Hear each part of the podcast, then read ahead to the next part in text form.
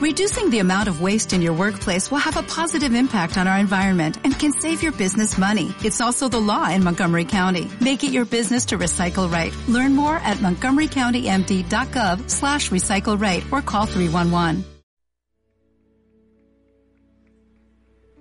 Gracias, gracias muchas, gracias.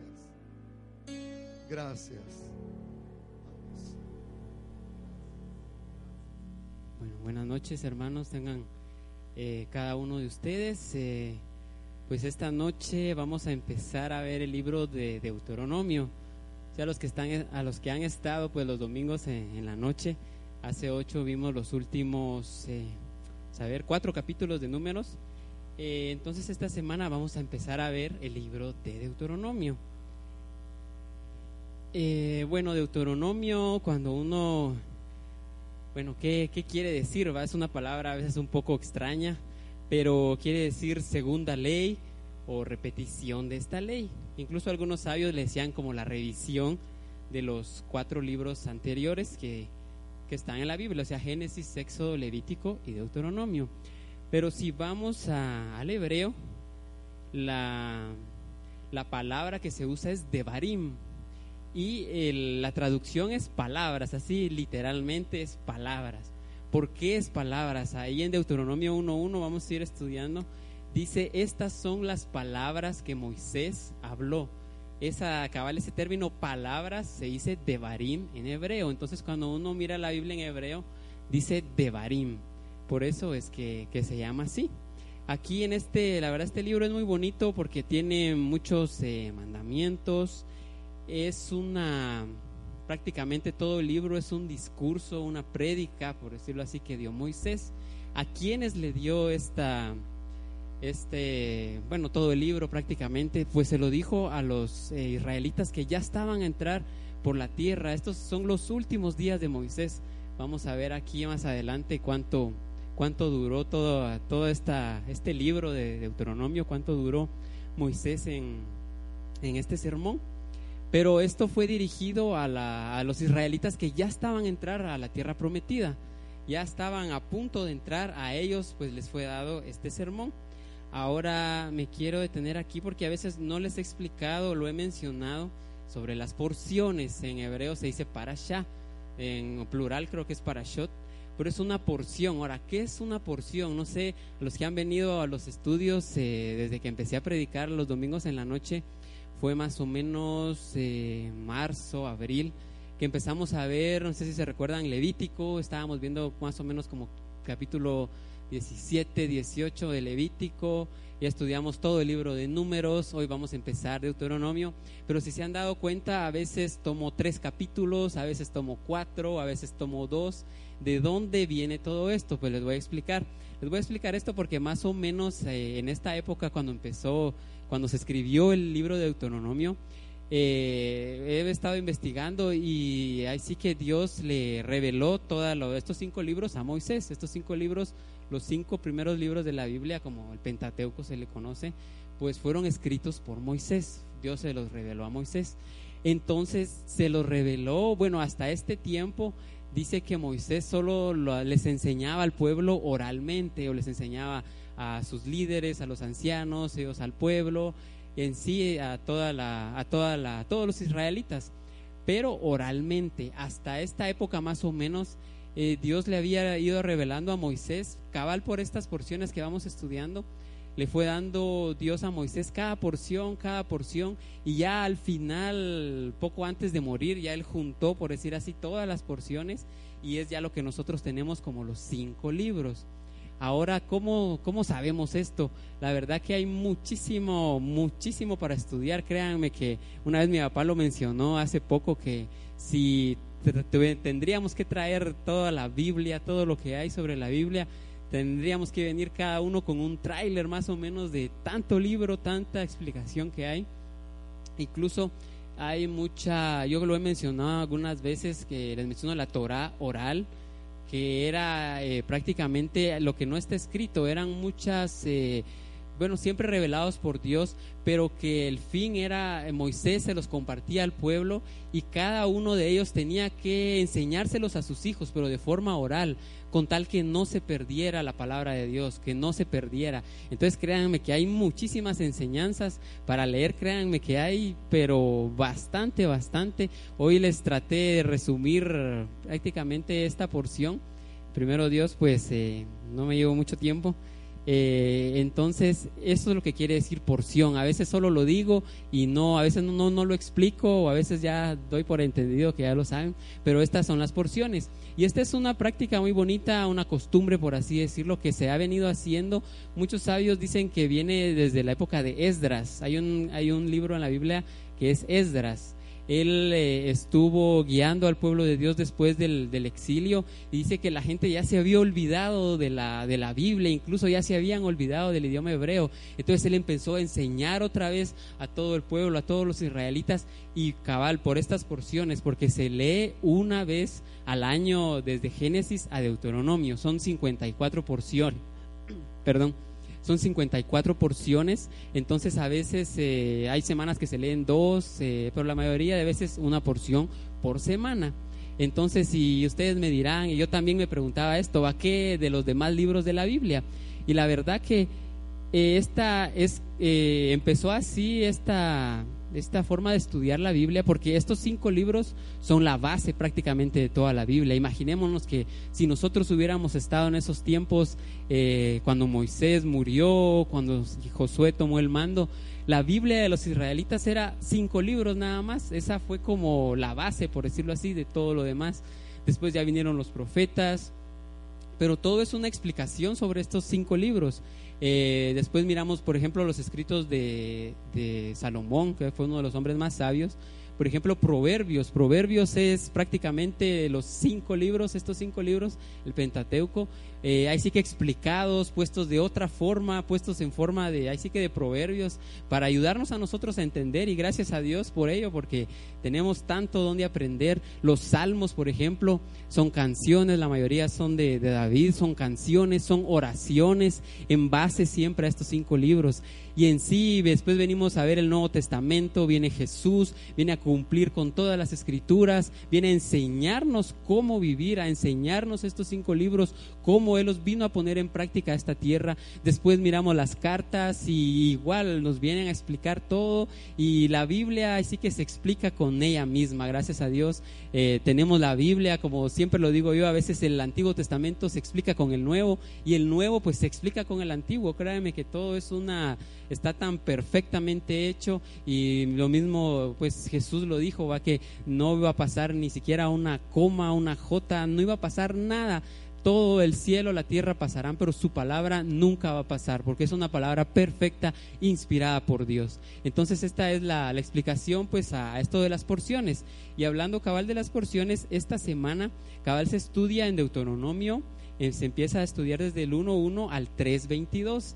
Hay algunas porciones, como les decía, que tienen tres capítulos, a veces otras tienen cuatro, otras cinco, otras hasta seis. Algunas porciones no terminan los eh, capítulos, sino como que se quedan a la mitad. Pero la verdad que hay una, ahí sí que fue una revelación de Dios y algo, algo tenemos que aprender, algo nos quiere enseñar Dios a través de todo esto. Entonces, eh, como les digo, es una costumbre que hasta ahora se sigue haciendo más eh, en Israel, pero se ha extendido a todo el mundo. La verdad que esto lo aprendí de nuestro pastor, el hermano Vladimiro Vázquez. Él fue el primero que se lo oí, él nos explicó muy bien todo esto y de ahí es donde, pues por eso es que el domingo en la noche siempre hemos venido estudiando estos libros. Ahora voy a entrar un poco más en detalle en qué dice Deuteronomio. ¿Qué dice Deuteronomio? Entonces empieza con que Moisés reúne a su pueblo antes de morir. Eh, dice que Moisés, pónganle, ya estaba por morir, él sabía que eran sus últimos días y le dijo a Dios, mira, quiero repasar la, la, Biblia, quiero repasar las escrituras con los israelitas, quiero volver a enseñar si tal vez tienen alguna duda. Ahí se mire el amor que Moisés tenía por el pueblo de Israel, porque tenía, ahí sí que no, tal vez no estaba seguro si había enseñado bien la palabra. Entonces Dios le dijo, bueno, dale pues. Entonces ahí donde miramos Deuteronomio, que es una un discurso. eh, vamos a empezar leyendo el versículo 3. Aquí voy a tomar varios versículos, no lo vamos a leer todo, solo algunos versículos eh, en base al estudio. Dice Deuteronomio 1.3, y aconteció que a los 40 años, en el mes undécimo, el primero del mes, Moisés habló a los hijos de Israel conforme a todas las cosas que Jehová le había mandado acerca de ellos. Aquí nos da la fecha en que empezó eh, el discurso de Moisés. La salida, esto lo vimos la semana pasada, la partida de los israelitas de Ramsés o de Ramesés, como dice en nuestras Biblias, dice fue el 15 de Nisan del año 2448. Ahora, este año ustedes me dirán, estamos en el 2014, ¿va? ¿Por qué dice ahí 2448?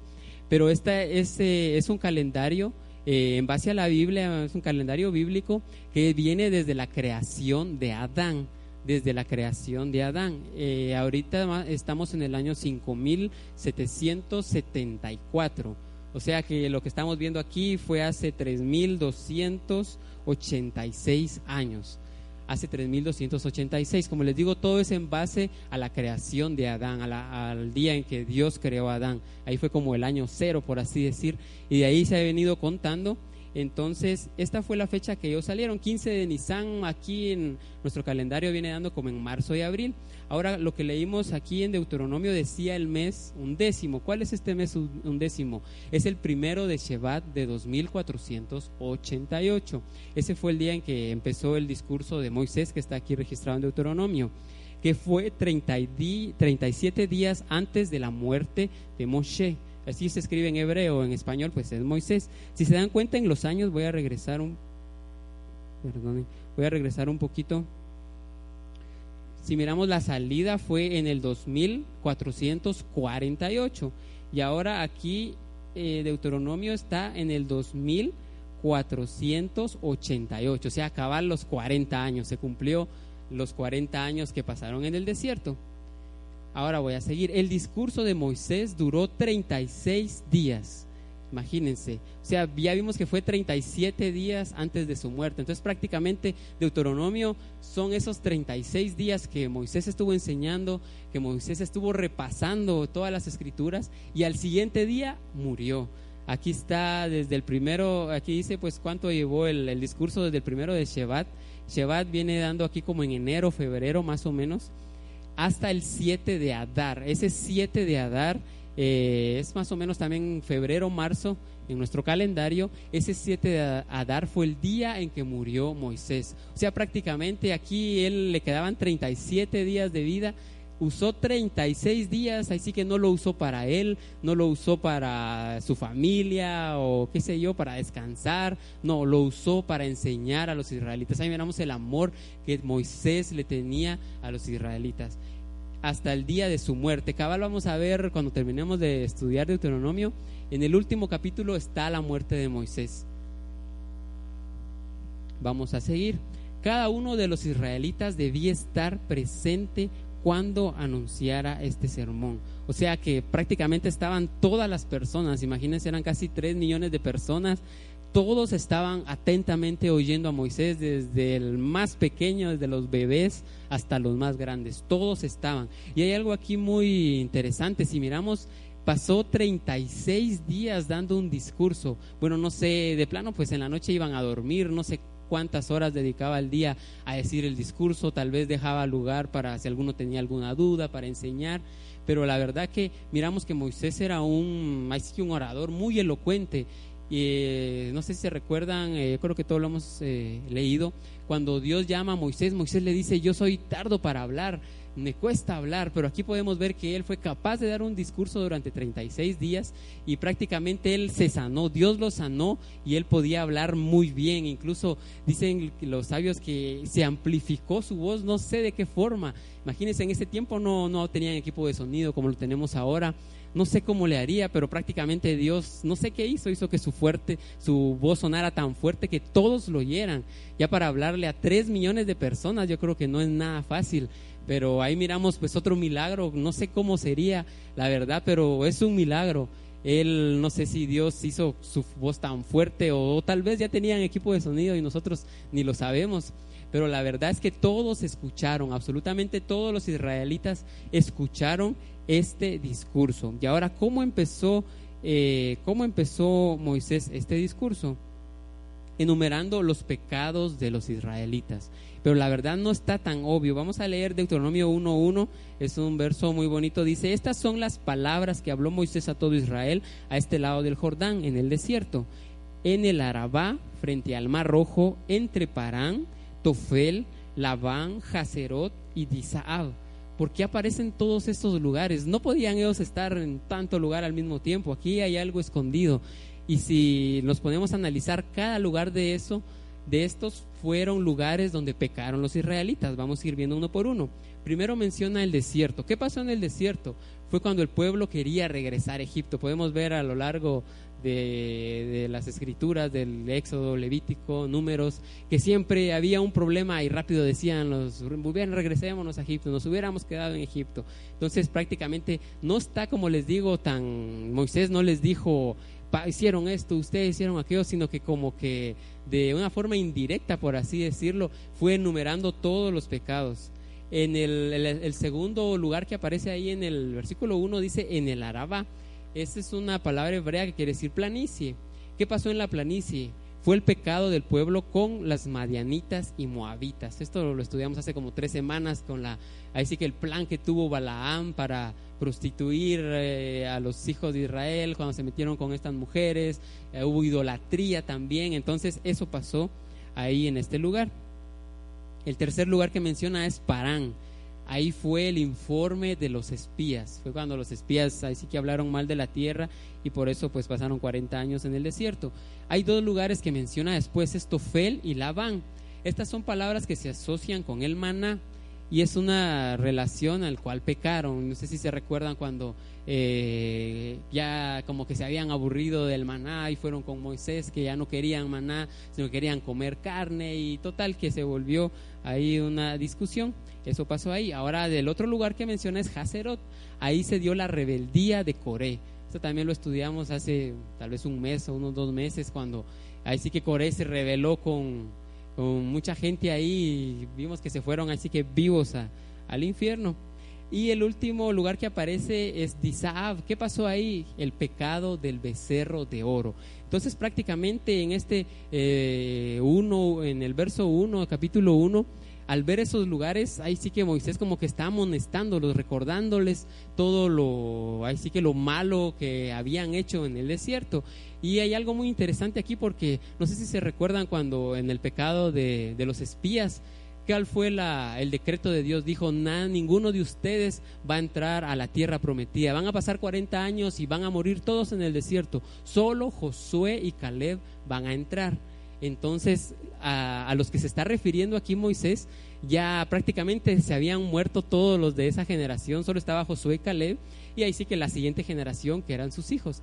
Y se ve que ellos no, no reprochan porque bien hubieran podido decir, pero esos pecados los cometieron nuestros papás, nosotros tal vez éramos bebés, éramos niños, pero no se mira ninguna ahí sí que un reproche parte de los del pueblo de Israel a, Moisés, sino que todos callados aceptaron, aceptaron y sabían ellos pues que sus papás habían pecado y que ahí vieron prácticamente Moisés le está diciendo, bueno, ustedes no hagan lo mismo, ya vieron todas las consecuencias que trajo el pecado, entonces para que ustedes no hagan lo mismo.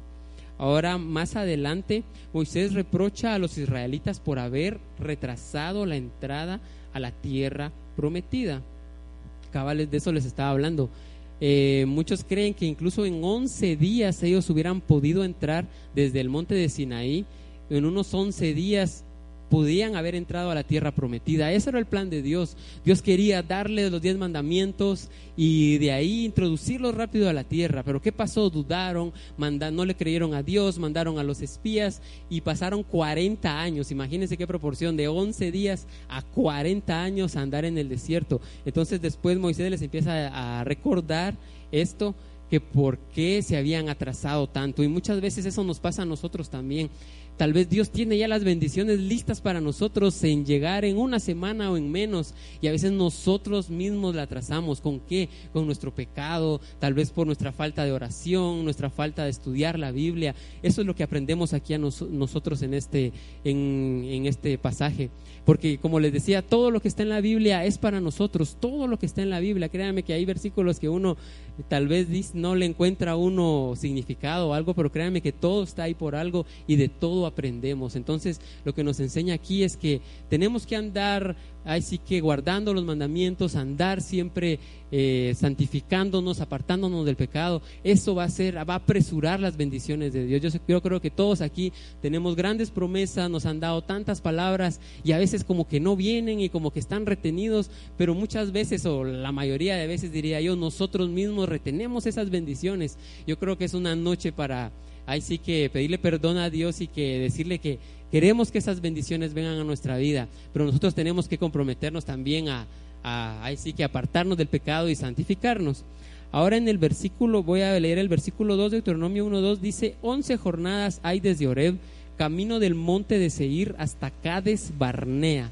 ¿Por qué dice esto? Este versículo como que ahí queda y no entendemos mayor cosa. Pero la verdad que cuando aquí dice 11 jornadas se está refiriendo como a, días, por decirlo así, días del viaje.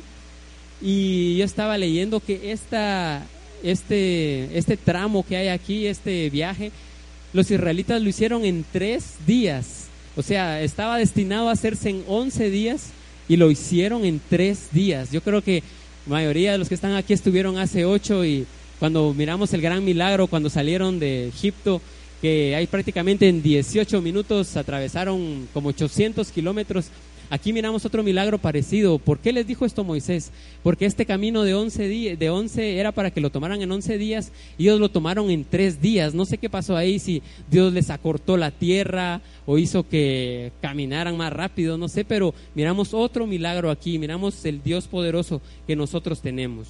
Ahora, despuesito del capítulo 1, Moisés da una bendición eso está en el versículo 10 y en el versículo 11. Dice, Jehová vuestro Dios os ha multiplicado, y aquí hoy vosotros sois como las estrellas del cielo en multitud. El siguiente dice, Jehová Dios de vuestros padres os haga mil veces más de lo que ahora sois y os bendiga como os ha, como os ha prometido. Y aquí, ¿por qué los comparó a estrellas? La verdad que hoy en la mañana mi papá lo mencionó también que hay muchas estrellas que nosotros miramos que tal vez ya, ya han muerto, por así decir, y hasta ahora estamos viendo su luz. Yo creo que tan distantes que están, son años luz de distancia. Y por eso nosotros también venimos a ser como estrellas, porque quiera que no, después de estar aquí en la tierra, qué bueno que dejemos el legado de la palabra de Dios y que nuestra luz siga brillando a través de nuestros hijos, a través de las personas que estuvieron con nosotros. Otra de las cosas que los comparó con estrellas es que entre las estrellas no hay competencia, en las estrellas viven siempre en paz. Así es como tenemos que vivir nosotros. También hay muchas estrellas que tal vez están ocultas, que no las miramos. Así hay mucha gente justa. Créanme que hay mucha gente justa, temerosa de Dios, que tal vez no sabemos ni quién es, pero la verdad que su justicia se mira en el mundo, a través de ella vienen muchas bendiciones de Dios. Y también somos comparados a estrellas porque las estrellas viven eternamente. Así nosotros tenemos una vida eterna y primero Dios vamos a estar con el Señor en una vida eterna. Entonces, esta bendición es para nosotros también. No solo era para los israelitas que estaban aquí. Tenemos que apropiarnos también de esas bendiciones. Ahora voy a seguir un poco más adelante donde Moisés habla acerca del nombramiento de los jueces. Esto está allá en el versículo 12 cuando dice, ¿cómo llevaré yo solo vuestras molestias, vuestras cargas, vuestros pleitos? Dadme de entre vosotros de vuestras tribus varones sabios, entendidos, expertos, para que yo los ponga por vuestros jefes. Y me respondisteis y dijisteis, bueno es hacer lo que has dicho. Y tomé a los principales de vuestras tribus, varones sabios y expertos, y los puse por jefes sobre vosotros, jefes de millares, de centenas, de cincuenta, de diez, y gobernadores de vuestras tribus. Y entonces mandé a vuestros jueces diciendo, oíd, entre vuestros hermanos, juzgad justamente entre el hombre y su hermano y el extranjero. No hagáis distinción de persona en el juicio, así al pequeño como al grande oiréis. No tendréis temor de ninguno, porque el juicio es de Dios y la causa que os fuere difícil la traeréis a mí y yo la oiré. Aquí pues miramos que era mucha la carga para Moisés, ya imagínense tanto, tanta situación, tanto asunto que le llegaba a él, de tan, tres millones de personas. Entonces Dios le mandó, pues puso jueces, puso personas que estuvieran ahí sí que llevando la carga de Moisés. Y, pero me gustó mucho esto que aprendí esta semana, que estos jueces tenían que tener siete cualidades. ¿Cuáles son esas siete cualidades? Yo creo que estas cualidades tienen que estar en todos nosotros. La primera cualidad que tiene que ser, tienen que ser sabios, tenían que ser sabios y estudiosos de la Torah, de la Biblia, de la instrucción. Torah quiere decir instrucción, es una palabra que se usa para instrucción, es algo que nos instruye. Tenían que ser sabios, estudiosos, saber de la palabra de Dios. La segunda característica tenían que ser modestos, o sea, humildes, no tenían que ser orgullosos por mucho que supieran, por muy buen puesto que tuvieran, tenían que ser siempre modestos. El tercer, eh, la tercera cualidad es que tenían que ser temerosos de Dios, tenían que tener temor de Dios, vivir rectamente. Cuatro, que no le den ninguna importancia, importancia al dinero y que no deseen enriquecerse. Eh, bueno, esto es eh, prácticamente nosotros miramos que en Egipto pues los israelitas salieron pues con muchísimo dinero, todas las personas, incluso los jueces creo que eran los que más dinero tenían. Lo que nos enseña aquí no es que ellos eran pobres, sino que que no tenían así que ese afán, esa ambición por el dinero, sino que tenían que tener su confianza en Dios, en saber que de Dios vienen todas las bendiciones, que Él es el que nos da todas las cosas. A eso se refiere aquí este, esta cualidad. La quinta es que persigan la verdad, la justicia y que desprecien la mentira. Ya que ellos iban a ser jueces, tenían que juzgar ahí sí que entre problemas entre los israelitas, tenían que tener verdad y justicia. La sexta es que resulten agradables, que cumplan los mandamientos. O sea, que tenían que ser agradables, personas que prácticamente pues le caían bien a todos. Y el último de buena reputación, tenían que tener buena fama, o sea, hombres justos, rectos, eso fue, eso fue lo que pues Moisés buscó en todos los jueces. Miramos que habían unos que eran sobre mil personas, habían otros que miraban sobre 50, otros sobre 10 personas, pero era una organización bien bonita. La verdad que aquí se aprende hasta de administración, hasta cómo organizar empresas, lo que sea. Todo estaba bien ordenado, bien ordenado para que todo así que se hiciera como Dios quería. Más adelante, pues vamos a ver que Moisés critica a los israelitas por el incidente de los espías. Esto ya se los comenté. Esto está expuesto en el 1 del versículo 19 al versículo 40 más o menos. Hace un resumen prácticamente de lo que ya hemos visto pues de los espías y que por esa razón tardaron 40 años en el desierto. Después vamos a ver que el Eterno prohíbe la conquista de Seir, Amón y Moab. Esto ya está en el capítulo 2 de Deuteronomio, los primeros 25 versículos. Estos pueblos, por ejemplo los de Seir, eran descendientes de Esaú. Y Dios le dijo, no, no los toquen, no hagan nada con ellos, porque Esaú quiera que no honró a su padre y Dios no quería que entraran ahí sí que en, en peleas con ellos. Igual los de Amón, los de Moab, estos dos eran descendientes de Lot y decidí, quiera que no Lot por andar con Abraham, pues quiera que no tuvo bendición y Dios también no quiso que se metieran con, a pelear contra ellos. Más adelante aquí hay algo que creo que ya se los he dicho, fue la derrota de este Sijón, en nuestras Biblias aparece Seón y de su ejército, eso lo encontramos en eh, el capítulo 2 del versículo 26 al versículo 37. Esta historia también está en números 21-21. Y es cuando Moisés y el pueblo de Israel derrota a esta persona.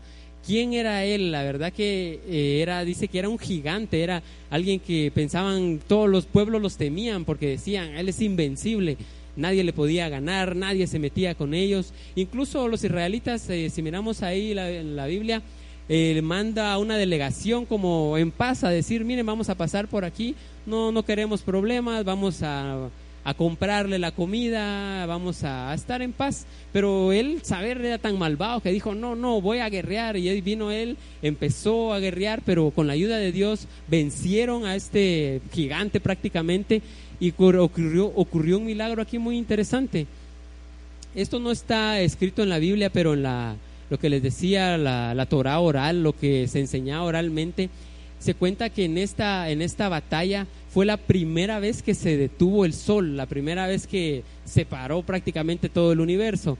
No fue mucho tiempo, pero después podemos ver este milagro un poco más, eh, esto sí está registrado aquí en Josué, Josué 10:6. No sé si algunos han oído esta historia, pero la verdad es un milagro sorprendente. Aquí ya pues Josué estaba batallando, ya no estaba Moisés, ya Josué estaba al frente de, de, los israelitas y resulta que eran aliados con estos de Gilgal, aquí aparece Gilgal, y tuvieron muchos, unos problemas ahí con los eh, amorreos, eran cinco reyes amorreos y le pidieron ayuda a Josué.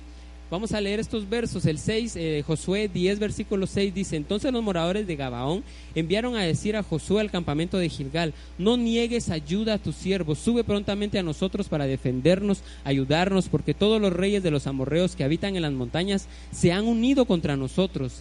Y entonces subió Josué, o sea, eran amigos, Josué fue a ayudar a este rey subió Josué de Gilgal, él y todo su pueblo de guerra con él y todos los hombres valientes.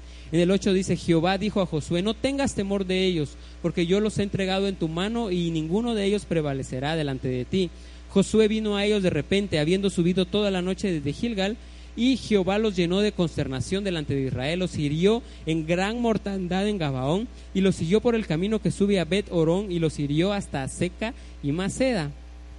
Y mientras iban huyendo de los israelitas a la bajada de Bet Orón, Jehová, pongan atención a esto, arrojó desde el cielo grandes piedras sobre ellos hasta seca. Y murieron, y fueron más los que murieron por las piedras del granizo que lo que los, que los hijos de Israel mataron a espada. Aquí miramos otro milagro, imagínense, llovieron piedras del cielo.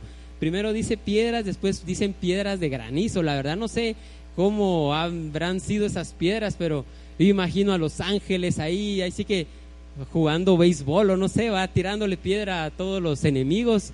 Imagínense, desde el cielo empezaban a llover piedras y cabal mataban a todos los enemigos. Fueron más los que murieron por estas piedras que los que los israelitas mataron. Ahí miramos un milagro maravilloso.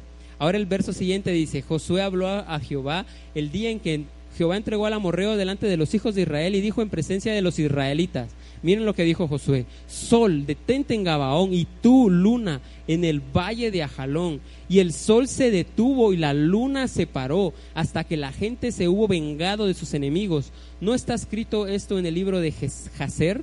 Y el sol se paró en medio del cielo y no se apresuró a ponerse casi un día entero.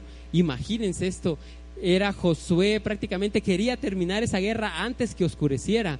Y bueno, nosotros podemos decir, bueno, el sol eh, no se mueve, la tierra es la que se mueve, pero la verdad que aquí se paró, no sé, todo el universo, miramos el universo tan lindo que Dios lo creó tan perfecto, que el sol siempre sale, la luna en la noche y todo, pero aquí ocurrió algo sorprendente, se paró toda la creación, por decirlo así, se paró todo. Y otro milagro es que no sé si eh, yo estoy averiguando, nosotros eh, cuando eh, la Tierra se mueve, vamos más o menos a 1670 kilómetros por hora. Eso es lo que la Tierra, la velocidad en lo que la Tierra gira sobre su eje. Imagínense que la, cuando la Tierra se paró, bueno, no sé qué se paró ahí, pero si se hubiera parado, creo que saliéramos volando todos y todos se hubieran muerto. Imagínense que la Tierra se parara en este momento, salimos volando y no sé qué, qué pasaría. Pero la verdad que aquí no, no sé qué pasó, así que Dios en su finita misericordia hizo que todo el sistema solar, todo el universo se paró. Imagínense, eran tal vez las 5 de la tarde y miraban el sol, pasaban horas y horas y horas y el sol seguía en la misma posición. O sea, fue algo sorprendente. Créanme que es un milagro sobrenatural. Yo creo que desde ese no se ha visto otro milagro así tan grande como este. Y bueno, aquí podemos ver que tenemos un Dios poderoso, créanme que tenemos un Dios tan poderoso, de a veces no nos damos cuenta de tan poderoso es nuestro Dios. Entonces aquí miramos cómo hasta que hasta que terminaron, así dicen las escrituras, hasta que la gente se hubo vengado de sus enemigos, hasta ese momento no oscureció. En el siguiente versículo dice, y no hubo día como aquel ni antes ni después de él, habiendo atendido Jehová la voz de un hombre, porque Jehová peleaba por Israel. Imagínense qué, qué linda es la palabra, qué lindo. Tantos milagros que yo creo que hace ocho vimos también muchísimos milagros que se relatan a través de la Biblia y aquí miramos otro. Como les digo, tal vez yo creo que no ha ocurrido otra vez. No sé cuánto tiempo sería, según las escrituras fue por casi otro día entero. No sé cuántas horas pasó y hasta que volvió otra vez el universo a, a su correr normal. Entonces, aquí solo pues a muestra del gran grandes milagros que miramos en la Biblia. Después Moisés relata cómo derrotaron a Og. Este también era otro gigante. Este dice que era hermano de Sijón, de este Seón que vimos anteriormente, y también lo derrotaron. Se cuenta que estos dos, incluso ellos dos eran más fuertes que los 31 reyes que después Josué derrotó. Imagínense, estos dos eran, así que como todo mundo les temía, eran algo invencibles, por decirlo así, pero Dios y por la mano de Moisés los pudo derribar. Y también esto fue, quiera que no, un como aliento a Josué, porque él al ver derrotar a estos dos, ya después como que los otros reinos como que fueron más fáciles, ya él tenía cierta experiencia en ver lo que Dios pues era capaz de hacer para defender a su pueblo. Eh, pues esto más o menos entonces es como, como les digo, un resumen de todo lo que vamos a encontrar en Deuteronomio 1, Deuteronomio 2, Deuteronomio 3 hasta hasta el versículo 21. Pero aquí voy a terminar con algo. Y hay una pregunta aquí, ¿por qué pudo Moisés reprender adecuadamente a su generación? se cuenta que este discurso de Moisés fue un discurso tan sabio, fue un discurso tan bien hecho, tan elocuente, todo el mundo le prestó toda la atención. Imagínense nosotros hasta más de tres mil años después estamos viendo las palabras que Moisés habló a Israel y vamos a seguir viendo todo el libro de Deuteronomio.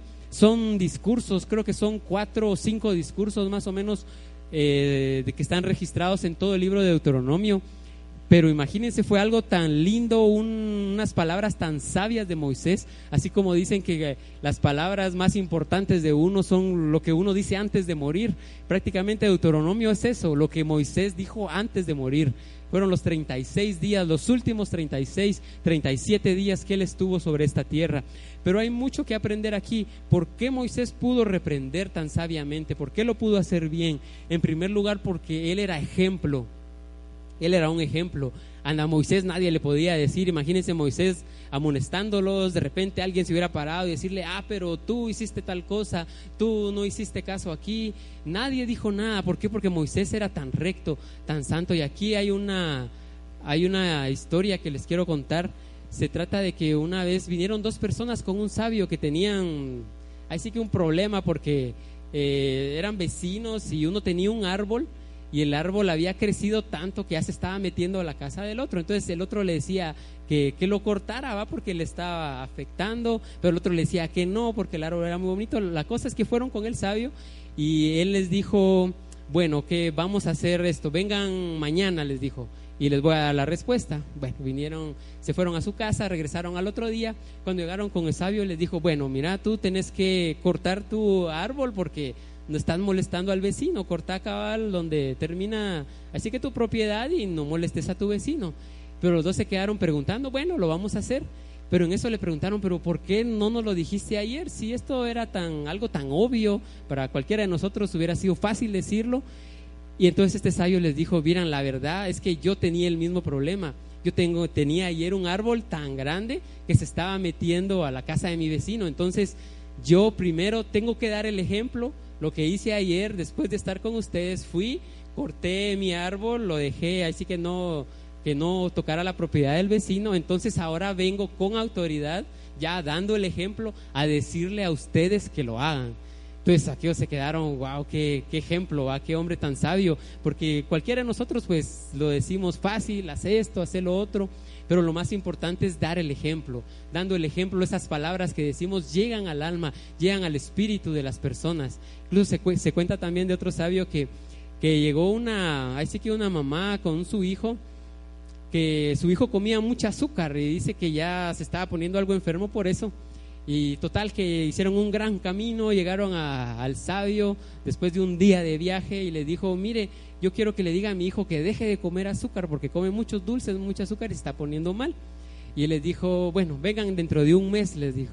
bueno, dijeron ellos, se fueron, regresaron a, que a su casa, a su, incluso vivían en otra ciudad, llegaron al siguiente mes, tomaron el viaje, llegaron con el sabio y él les dijo, bueno, mira niño, ya no comas azúcar porque te está haciendo mal, te vas a enfermar, deja de comer azúcar. Y la mamá le dijo, mire, ¿y por qué no nos lo dijo hace un mes si era tan fácil decirlo? Nos hizo venir otra vez más, gastamos en nuestro viaje, eh, vivimos muy lejos, nos cuesta venir. Pero el sabio les dijo algo, miren, fíjense que yo también tenía el mismo problema, estaba comiendo mucho azúcar y me estaba enfermando. Entonces lo que hice este mes fue dejar de comer azúcar y entonces al yo hacer esto, pues voy a hacer un ejemplo para el niño y las palabras que yo le estoy dando a él van a llegar a su alma. ¿Por qué? Porque yo ya di el ejemplo. Si yo le hubiera dicho hace un mes al niño, bueno, deja de comer azúcar, tal vez no me hubiera hecho caso.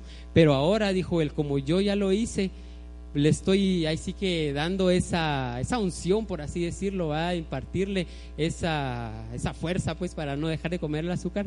Y el niño va a dejar de comer azúcar, le dijo, pero primero yo tenía que dar el ejemplo, no puedo yo venir a amonestar sin antes dar el ejemplo. Entonces es algo para nosotros también de antes de amonestar a alguien, antes de ver a alguien que está haciendo lo malo, pues nosotros tenemos que dar el ejemplo. Por eso siempre les digo que predicar, la verdad que es una gran responsabilidad, porque yo no puedo venir a decirles aquí, estudien la Biblia, hagan esto, si yo no lo hago. Yo creo que de balde serían mis palabras.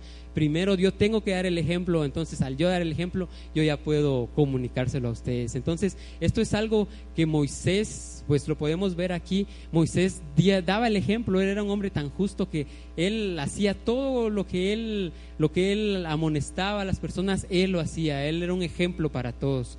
Y también podemos ver, hace poco también leímos acerca de Balaam, no sé si se recuerdan de Balaam todas las bendiciones que le dio al pueblo de Israel, la verdad son preciosas. Eh, él pues a un inicio quería maldecirlo, pero Dios le cambió esas palabras y les dio bendiciones. Y viene aquí algo como contradictorio, ¿va? ¿Por qué Balaam, siendo un brujo, una persona tan malvada, dio tantas bendiciones? Y ahora miramos a Moisés siendo el líder, como que amonestando al pueblo, ¿va? Como que es algo contradictorio. Pero la verdad que tiene tanto sentido porque si hubiera venido Moisés a a bendecir al pueblo, pues muchos hubieran dicho, bueno, si él es su, su líder, es eh, el que va delante de ellos, él los ama y por eso les está hablando bien.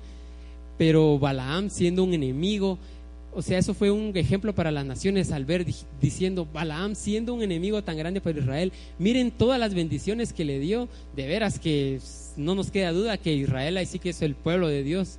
Y Moisés, al amonestar, pues lo hizo con tanto amor que la verdad, como les digo, al ser el ejemplo, todas las personas le pusieron atención y captaron el mensaje y ahí sí que llevó a todos a un arrepentimiento. Esas palabras llegaron al alma, al espíritu de todos los israelitas que lo escuchaban. Entonces prácticamente pues eso es lo que, lo que les tenía esta noche. Como les digo, hoy empezamos a ver los primeros tres capítulos, dos capítulos y medio más o menos. Vamos a seguir primero Dios todos los domingos viendo qué más, qué más les dijo Moisés al pueblo de Israel. La verdad, como les digo, es un libro muy bonito que menciona cada, ese es como una, un mensaje para nosotros, más que para el pueblo de Israel, más que para los israelitas que estaban ahí presentes, tenemos que tomarlo para nosotros, como que todo fuera para nosotros. Entonces, eh, ah, quiero terminar. En Tito 3:10 dice, al hombre que causa divisiones después de una y otra amonestación, deséchalo. Dice, qué fuerte se oye, va. Como quien dice, ya he amonestado a alguno, ya le he dicho que haga esto, y si no hace caso, deséchalo. Vamos a leer unos proverbios también que habla sobre cómo eh, amonestar. Dice, el que corrige al escarnecedor se acarrea afrenta, el que reprende al impío se atrae mancha. No reprendas al escarnecedor para que no te aborrezca. Corrige al sabio y te amará. Aquí miramos, siempre que amonestamos a alguien, tiene dos opciones nada más el que está siendo amonestado. O se enoja con la persona que, que lo está corrigiendo.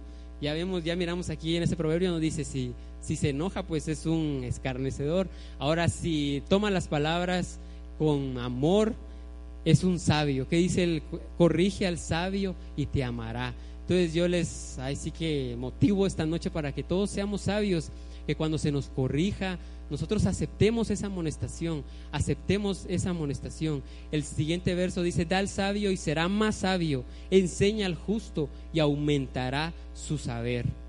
Proverbios 28, 23 dice, el que reprende al hombre hallará después mayor gracia que el que lisonjea con la lengua. O sea que va a hallar mayor gracia el que siempre está como que exhortándonos, amonestándonos, mayor gracia a él que la persona que siempre nos está hablando bien, que por ejemplo en nosotros se mira ese caso, a veces nosotros no nos gusta que nos regañen, no nos gusta que nos amonesten, pero la verdad que eso nos desafía y nos, ahí sí que nos hace ver como que qué es lo que nos falta, que en qué es donde tenemos que trabajar, en qué es donde tenemos que crecer. Porque cuando viene alguien y nos habla solo bien, que nos dice, ah, estás haciendo las cosas bien, estás muy bien, estás muy bonito, lo haces bien, como que llega a nosotros un espíritu como que de conformismo y nos dice, bueno, estoy bien, qué bueno, ah, y como que ahí lo dejo y pero eh, siempre necesitamos que alguien nos esté amonestando, exhortando, así, así que haciéndonos ver qué es lo que nos falta, para qué, para crecer, para crecer y seguir nuestra vida espiritual creciendo y creciendo y primero Dios pues llegar a ser, así como dice la escritura, el varón perfecto. Como les digo aquí en la escritura, y hay muchos más proverbios, créanme que hay muchísimos más textos sobre, sobre amonestación, sobre exhortación, pero esto les traí esta noche y yo creo que ese es el mensaje central, eso es lo que tenemos que llevarnos esta noche en nuestros corazones, aceptar las amonestaciones, aceptar los regaños, por así decirlo, ya sea de nuestros padres, de nuestros líderes, de nuestro pastor, de las personas que están al tanto de nosotros, que están encima de nosotros, porque eso nos va a hacer bien. Así como dice, vamos a ser más sabios aprendimos también que Dios es un Dios poderoso que hace milagros sobrenaturales. Yo creo que Él es el mismo siempre, es el mismo siempre. Y así como hizo estos milagros tan grandes, créanme que a veces nuestros desafíos, nuestras situaciones son tan pequeñas comparado a los milagros que miramos aquí en la Biblia. Entonces no tenemos que tener duda que Dios pues nos va a sacar de la situación, pero tenemos nosotros, tenemos nosotros que, ahí sí que que guardar su palabra, orar, santificarnos, porque así es como atraemos las bendiciones que Dios tiene. Como les dije, Dios tiene tanta bendición para nosotros y nosotros somos las que, los que muchas veces detenemos esas bendiciones que ya están por venir para nosotros. Entonces les ruego esta noche si podemos ponernos de pie. Hasta aquí llegó mi mensaje.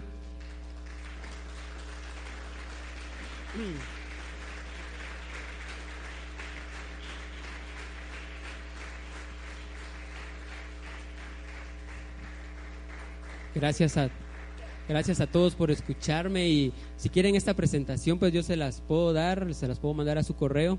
E incluso esta o otras que he dado, lo que quieran, yo se los puedo dar. O si haya quedado alguna duda o algo, pues pueden preguntarme.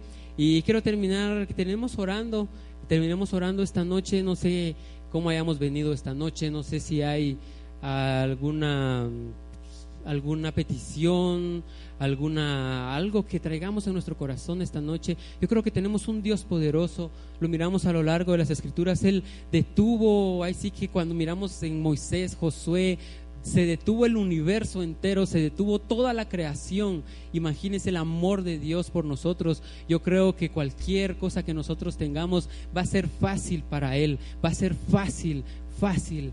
Te damos gracias, Señor, esta noche porque estamos aquí reunidos, estamos aquí reunidos esta noche. Tú nos has traído con un propósito. Todos los que estamos aquí, Señor, somos, Señor, los que tenemos que estar aquí, que estamos buscando tu palabra, estamos queriendo entender más lo que está escrito en tu palabra. Sabemos que tu palabra es la guía, la guía para nosotros, la guía para saber nosotros cómo cómo comportarnos aquí en este mundo. Te damos gracias, Señor, porque eres un Dios de milagros y siempre lo has sido y siempre lo serás. Tú nunca cambias. Eres un Dios de milagros. Cualquier, Señor, petición, cualquier carga que haya en mis hermanos esta noche, de cualquier, de cualquier índole, Señor.